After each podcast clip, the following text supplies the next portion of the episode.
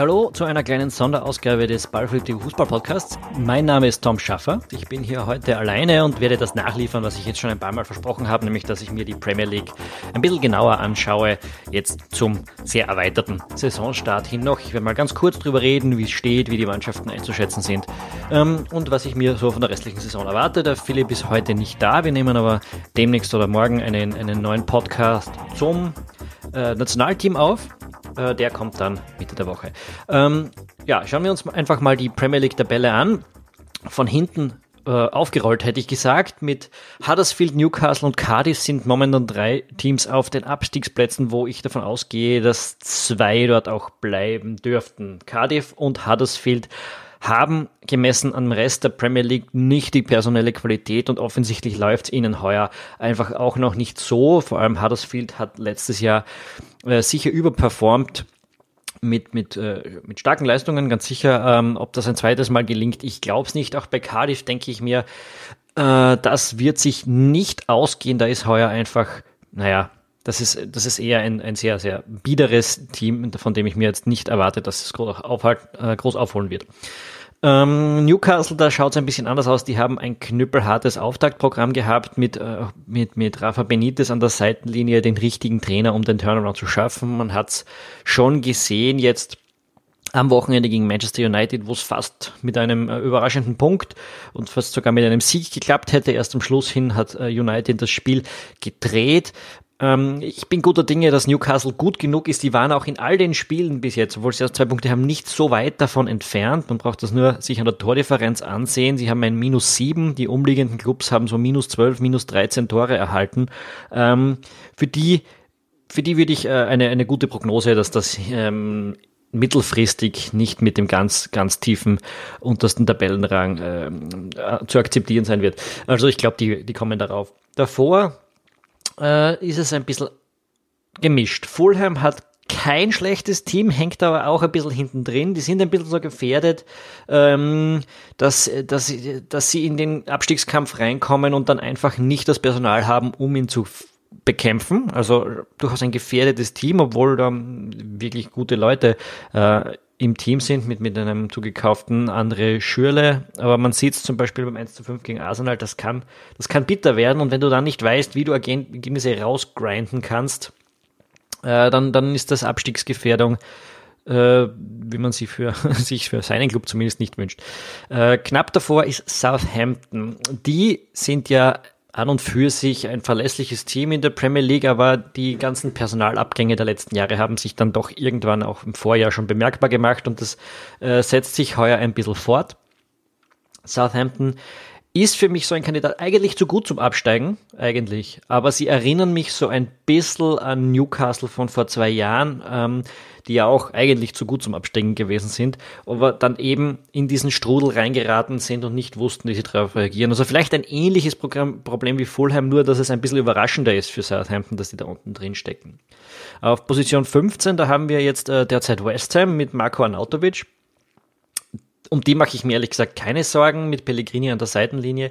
Ähm, die hatten einen schlechten Start, haben sich aber mittlerweile gefangen, auch dank Marko Arnautovic, der momentan ein bisschen angeschlagen ist, aber ähm, nicht Langzeit ausfallen wird, schätze ich mal, mit seiner kleinen Knieverletzung. Ich glaube, eine Prellung hat er dort. Ähm, bin guter Dinge, dass West Ham ja schon sehr bald eher im Mittelfeld zu sein, zu finden sein wird. Ja. Ähm, Crystal Palace, muss ich ehrlich sagen, habe ich heuer noch nicht so viel gesehen, kann ich nicht wahnsinnig dafür sagen, aber scheint mir jetzt so vom Außeneindruck zu sein, wie immer bei denen, einfach äh, nicht schlecht genug für den Abstieg. Aber naja, momentan ist der Abstand nicht allzu groß nach unten. Nach acht Runden ist natürlich auch alles drinnen. Das gleiche gilt für Brighton. Ähm, müsste ich lügen, wenn ich sagen würde, dass ich viel über die sagen könnte. Ähm, Burnley, wie wir wissen, äh, kürzlich ja noch ein Überraschungsteam, das die Liga lange, lange Zeit auf Trab gehalten hat mit atemberaubenden 1 zu 0 Ergebnissen. Ähm, dieses Team ist wieder da. Sean Deich hat es wieder geschafft, dass seine Mannschaft ähm, knappe Führungen erspielen und halten kann, auch öfters äh, das ist normalerweise ein Rezept, das gut funktioniert für kleine Clubs, um nicht in den Abstiegskampf zu geraten. Momentan ist es Platz 12, momentan sind es fünf Punkte Vorsprung. Ähm, und wenn sie so weitermachen können, dann dann sehe ich da nicht äh, wirklich ein Problem für Burnley. Nach oben hin wird es diesmal nicht so aufregend. Äh, dann ist ein kleiner Sprung drinnen vom 12. auf den 11. Äh, 11. ist Everton, die haben schon 12 Punkte, 4 Punkte Vorsprung auf Burnley, also da ist eigentlich ähm, schon sehr früh ein Abstiegs, ein Polster zum Abstiegskampf geschaffen worden. Jetzt der Everton normalerweise ohnehin nicht betreffen sollte. Das Team ist ähm, sicher zu gut dafür. Trainer Markus Silva ist da, ja, vor der eigentlich unmöglichen Aufgabe gestanden vor der Saison, dass er dieses Team ähm, näher heranführt an die Top 6, aber wirklich reinzubrechen scheint mir für, das, für, für einen Club wie Everton jetzt eher, eher sehr, sehr schwierig. Es war auch viel Unruhe drin in den letzten Jahren, eher mehrere Trainerwechsel. Ähm, es ist nicht alles so gelaufen, wie sie sich das vorgestellt haben. Ähm, ja, Everton, wenn wir uns den Kader ein bisschen anschauen, hat mit Gilfi Sigurdsson einen, einen Spielmacher zurück hinzugekauft, der heuer wieder ein bisschen dort spielen darf, wo er gut ist und das wird der Mannschaft auch gut tun. Ansonsten hatten die, glaube ich, keine Neuzugänge. Richarlison, doch der Stürmer, der kam noch dazu. Mm, es ist, es ist am Papier schon kein schlechtes Team, aber eben der Kader ist nicht da und das Budget ist nicht da, um die Top 6 zu gefährden. Und wenn es dann das ein oder andere Spiel halt verlierst, dann ist es in diesem eingedrängten Mittelfeld schwierig, auch nur ranzuschnuppern. Also momentan ist Everton weiter vom Abstiegskampf als vom Titelkampf oder, oder vom, ja, entfernt und das ist wahrscheinlich mehr als, oder ist wahrscheinlich das, was man sich erwarten kann von, der Club, von dem Club. Äh, Leicester City hat Riyad Mahrez dann schlussendlich doch verloren, endlich im Sommer. Also endlich ist äh, ein bisschen zynisch gesagt. Ähm, hat jetzt zu Hause gegen Everton äh, verloren in, am Wochenende. Es ist im Prinzip ansonsten das Team, das man jetzt schon seit längerem kennt. Ich meine, Christian Fuchs kommt nicht mehr so zum Spielen, aber ähm, zumindest die Abwehr, die kennt man mit Wes Morgan, mit Harry Maguire, mit Kaspar Schmeichel dahinter, dann der Mondi im Mittelfeld und Didi, der eigentlich als Kanteersatz damals geholt wurde, ähm, ebenfalls im defensiven Mittelfeld. Vorne ist immer noch Waldi. Ja, ähm, ein, ein gutes Team, das nie wieder oder zumindest nicht äh, allzu schnell in die Gelegen Verlegenheit kommen wird, um den Titel mitzuspielen und das im Mittelfeld und, und im Kampf um diesen siebten, achten Platz ganz gut aufgehoben ist. Ähm, für Watford ist dieser Lauf zu Beginn der Saison mittlerweile wieder vorbei. Basti Bröll kommt dort immer noch nicht zum Spielen. Vielleicht ändert sich das jetzt. Am Wochenende wurde ein Innenverteidiger äh, ausgeschlossen. Da könnte er vielleicht mal wenigstens wieder auf die Ersatzbank rutschen. Ähm, ansonsten, Watford ist jetzt dort, wo es eher hingehört, im Mittelfeld der Tabelle. Ähm, der Lauf zu Beginn, wo man, glaube ich, vier oder fünf Spiele lang keine Punkte abgegeben hat, ja, das war eine bisschen eine, eine Abnormalität entspricht nicht dem Leistungsvermögen der Mannschaft über eine ganze Saison hinweg, ähm, wissen wir, glaube ich, auch alle. Äh, das 0 zu 4 gegen Bournemouth war andererseits ein bisschen sehr überraschend, hat wahrscheinlich damit zu tun, dass früh äh, Cavasele ausgeschlossen wurde. Ähm, und, und ja, da das Unglück dann seinen Lauf genommen hat. Bournemouth, die kommen wir jetzt aber gleich noch zu sprechen. Vorher kommen aber auch noch ähm, auf Platz 8 Manchester United.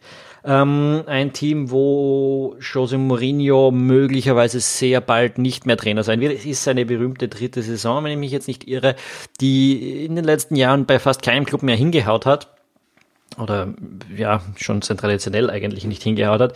Die Mannschaft, man sieht es immer wieder, sie kann eigentlich guten Fußball spielen, ähm, aber sie hat überhaupt nicht wirklich eine Identität, wenn man jetzt nicht sagen will, dass genau das ihre Identität ist. Sie ist nicht wahnsinnig gut darin, tief zu stehen. Sie ist nicht wahnsinnig gut darin, offensiv, offensiv zu pressen. Sie ist nicht wahnsinnig kreativ im Angriffsspiel und nicht wahnsinnig effizient im Angriffsspiel. Ähm, und, und so ist es eigentlich nur einem sehr späten 3 zu 2 Sieg gegen Newcastle zu verdanken, dass man jetzt nicht im unteren Mittelfeld, in der unteren Hälfte des, der Tabelle äh, zu finden ist. Ähm, für den Titelkampf ist es irgendwie schwer vorstellbar, dass das mit dieser, mit dieser Konstellation reichen kann und man sieht jetzt auch irgendwie nicht wirklich, was passieren soll, wenn, wenn Mourinho geht. Also diese Mannschaft, ähm, wer, wer soll die übernehmen und dann an diese anderen Topclubs, diese fünf anderen Topclubs, die in, in sehr guter Form sind, heranführen? Es, es, es sind da jetzt schon fünf bis sieben Punkte Abstand aufgebrochen nach acht Runden. Das ist nicht so wenig.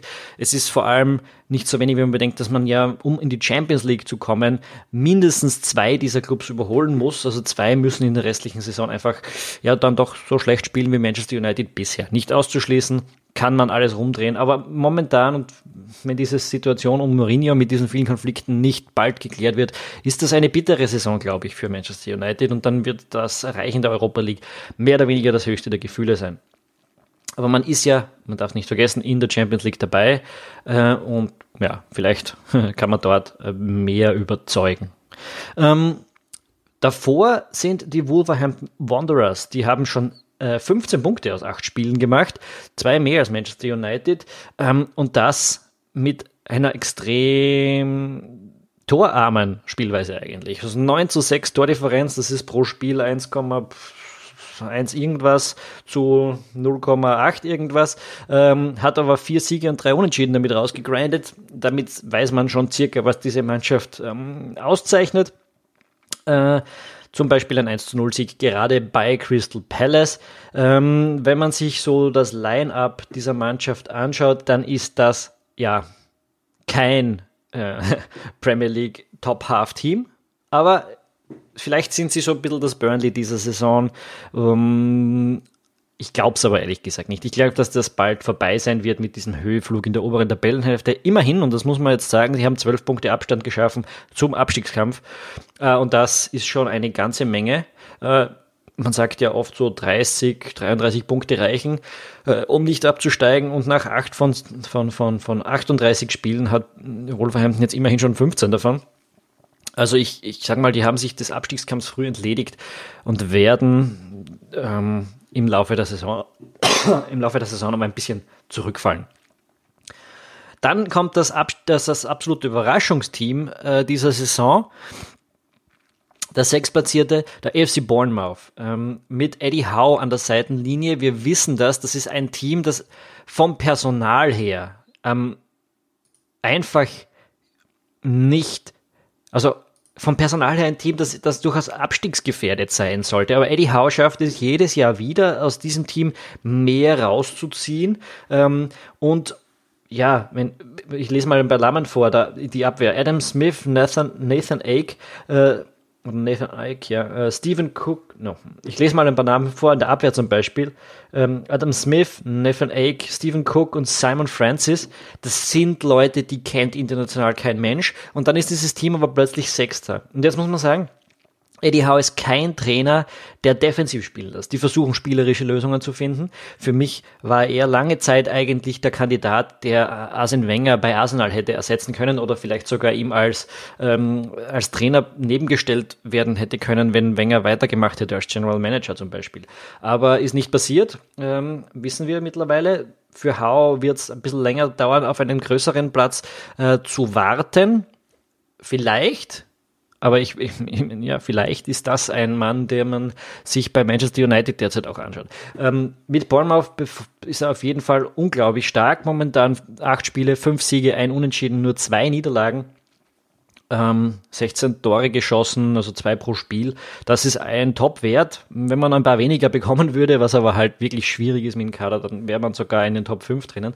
Aber 16 Punkte, nur zwei Punkte Rückstand auf, auf, den aktuellen Champions League Platz. Wird vielleicht nicht die ganze Saison so gut gehen, aber ein Traumsaisonstart von Bournemouth und auch die haben es geschafft, sich den Abstiegskampf schon sehr früh von der Seele zu halten. Und das ähm, ist gut für die Premier League, denn das bedeutet, dass die mit einer gewissen Lockerheit in die Saison gehen können und diesen offensiven Spieltrieb nicht verlieren müssen. Ähm, nicht so sehr in diesen Abstiegskrampf hineinfallen und Punkte rausgreifen müssen. Und, und Bournemouth kann, ist ein Team, das kann man sich einfach gerne anschauen. Ähm, Ähnliches gilt für Tottenham, die gehen in der medialen Debatte ein bisschen unter, weil sie schon zwei Spiele verloren haben, aber wenn man sich's anschaut, war da kein blamables Ergebnis dabei. Das war ein, eine knappe Niederlage gegen Watford in dieser Phase, wo die einfach einen Traumstart in die Saison erreicht haben und eine Niederlage gegen Liverpool, das ist mehreren schon passiert in diesem Jahr und das kann immer wieder jedem passieren. Mm, in einem äh, noch dazu sehr starken Spiel. Ähm, Tottenham ist nicht schwächer geworden in diesem Jahr. Äh, die haben allerdings keinen Transfer gemacht im Sommer. Jetzt kann man sagen, ähm, das ist normalerweise ein schlechtes Zeichen. Was aber schon stimmt, ist, dass zum Beispiel Lucas Moura zurückgekommen ist, äh, den sie ja im Winter, glaube ich, von Paris Saint-Germain geholt haben, der sich dann aber schnell wehgetan hat und der am Anfang dieser Saison mir sehr gut gefallen hat in den Spielen, die ich gesehen habe. Ein Mann mit, mit viel kreativem Potenzial, mit, mit, mit guten Dribblings und der offensiv sich sehr stark einbringt und der die Mannschaft einfach trotzdem stärker macht, auch wenn er jetzt nominell kein Neuzugang ist. Also Tottenham ist für mich sicher nicht schlechter als im letzten Jahr. Sie haben ja auch alle Leistungsträger halten können und die sind immer noch fast alle sehr jung. Äh, von Harry Kane über, über Dele Alli und Ericsson äh, und, und Dyer und wer auch immer da jetzt noch drinnen ist. Ähm, also, eine, eine Mannschaft, mit der man durchaus rechnen muss für die Top 4. Titelkampf, dafür hätte es vielleicht dann doch die ein oder andere Verstärkung gebraucht. Was, was es für Tottenham schwierig macht, ist, dass sie in die Champions League auch sehr, sehr schlecht reingestartet sind mit einem ja, Selbstfaller gegen Inter, der weder zu erwarten gewesen ist im Vorfeld, dann noch spielerisch erklärbar war. Man hat da ein 1 zu 0 spät aus der Hand gegeben und äh, verloren. Dann eine erwartete Niederlage oder ein, zumindest eine, mit der man rechnen musste, äh, gegen Barcelona. Das heißt, null Punkte aus zwei Spielen. Ähm, da muss jetzt äh, durchaus mal ein bisschen was kommen, wenn man da jetzt nicht zwei Siege im leichtesten Spiel, ich habe jetzt die Mannschaft vergessen, gegen die man spielt, aber gegen den schwächsten Gruppengegner auf jeden Fall, mh, mm, holt, dann ist man sehr früh aus der Champions League draußen. Das heißt, man muss sich unter der Woche sehr stark auf diese Spiele konzentrieren. Das wird sich auch am Wochenende mm, in der Liga dann bemerkbar machen. Ähm, das gilt nicht für Arsenal. Arsenal spielt in der Europa League, hat eine leichte Gruppe erwischt, ist gut reingestartet ist momentan auf Platz 4 ähm, mit Unai Emery an der Seitenlinie jetzt nach langen Jahren unter Arsene Wenger. Ähm, ist noch nicht alles eitel Wonne, aber mit 18 Punkten aus 8 Spielen ist zumindest auch schon mal ähm, ergebnistechnisch ein guter Start gelungen. Und die Mannschaft wird Stück für Stück besser. Das ist aber immer noch oft etwas unbalanciert und man sieht dann nicht ganz diese, diese äh, dominante Identität, die man jetzt schon bei, beim Sari-Team in Chelsea, beim Klopp-Team in Liverpool oder beim Man City von Guardiola sieht. Also die haben schon deutlich stärkere spielerische Identitäten, auch Pochettinos ähm, Tottenham. Aber Arsenal hat natürlich den Kader, um sich da reinzuspielen. Und wenn die Ergebnisse so passen und sie sich dadurch auch die Zeit erspielen, um besser zu werden, dann ja, kann man nicht ausschließen, äh, dass die Reise sehr weit nach oben gehen wird. Ähm, momentan ist es Platz 4, das ist das, was man sich vor der Saison hätte erhoffen können, glaube ich. Ähm, dann kommen drei Teams, die bisher einfach unglaublich gespielt haben und zwar alle auf sehr unterschiedliche Art und Weise. Da ist mal Jürgen Klopps Liverpool, das sich im Sommer sehr klar verstärkt hat. Da ist Navigator dazugekommen zum Beispiel. Da ist ein Daniel Sturridge zurückgekommen.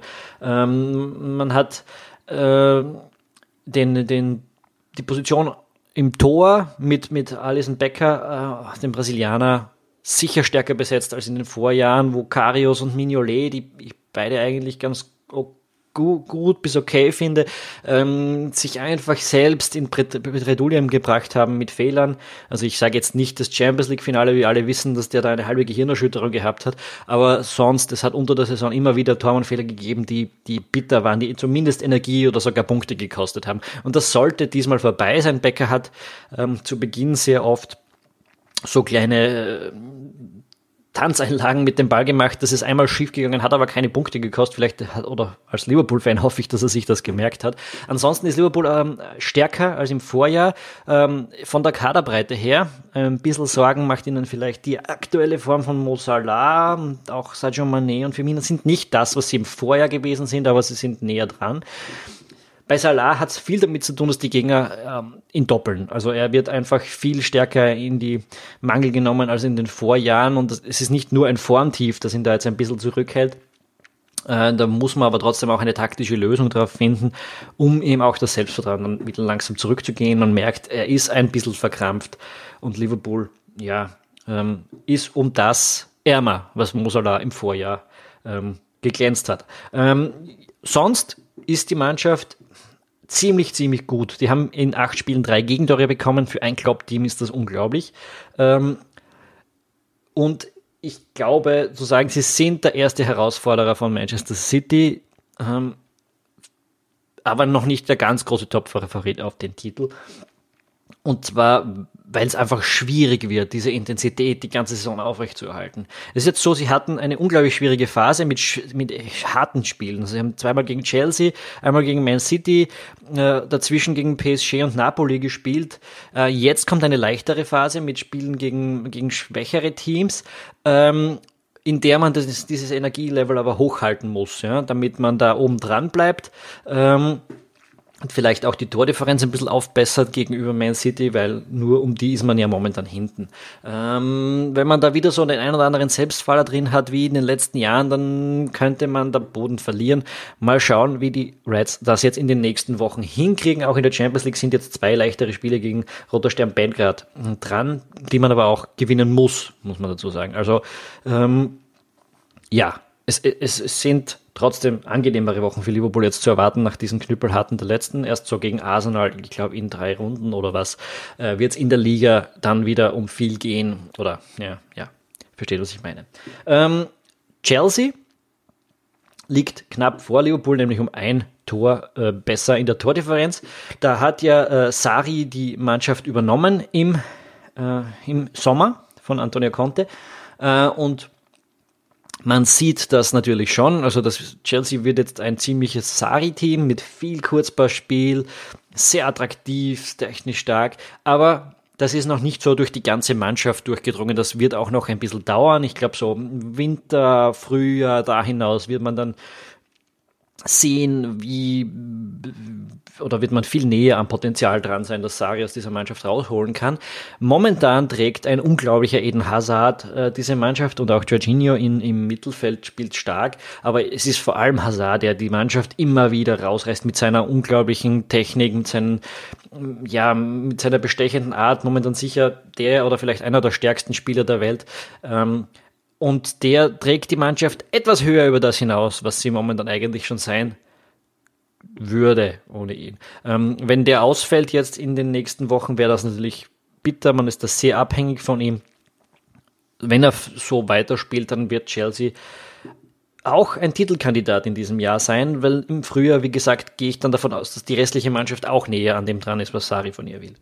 Ähm, und dann hat man dann noch Manchester City, ähm, das ja, ja, immer noch mindestens so stark wie im Vorjahr ist, wahrscheinlich stärker. Man hat sich den Rekordeinkauf von Riyad Mahrez geleistet. Ähm, ganz interessant, Jonathan Wilson hat jetzt das Spiel gegen Liverpool analysiert, das ja jetzt nicht so ein Aufreger gewesen ist, wie man sich das vielleicht erhofft hat, aber der ist taktisch extrem interessant und, und, und defensiv sehr stark gewesen ist. Ähm, und dort hat Wilson eben gemeint, ähm, dass, dass Guardiola da eine bemerkenswerte Pragmatismus, einen bemerkenswerten Pragmatismus auch gezeigt hat, der in den früheren Jahren nicht so zu sehen war. Also, dass er sich taktisch tatsächlich zurückgenommen hat, um auf die Stärken von Liverpool zu reagieren. Guardiola hat gesagt, wenn man, wenn man in Anfield in dieses offene Spiel reingeht, dann geht man unter, ähm, weil Liverpool in diesem, in diesem offenen Schlagabtausch das beste Team der Welt ist. Also hat er ähm, seine Mannschaft ein bisschen zurückgenommen, defensiver eingestellt und so dieses hm, Team neutralisiert. Ja, auch sonst, das war erst das zweite Unentschieden für Manchester City jetzt in Anfield. Ähm, die Ergebnisse passen, man bei 21 zu 3 Tordifferenz.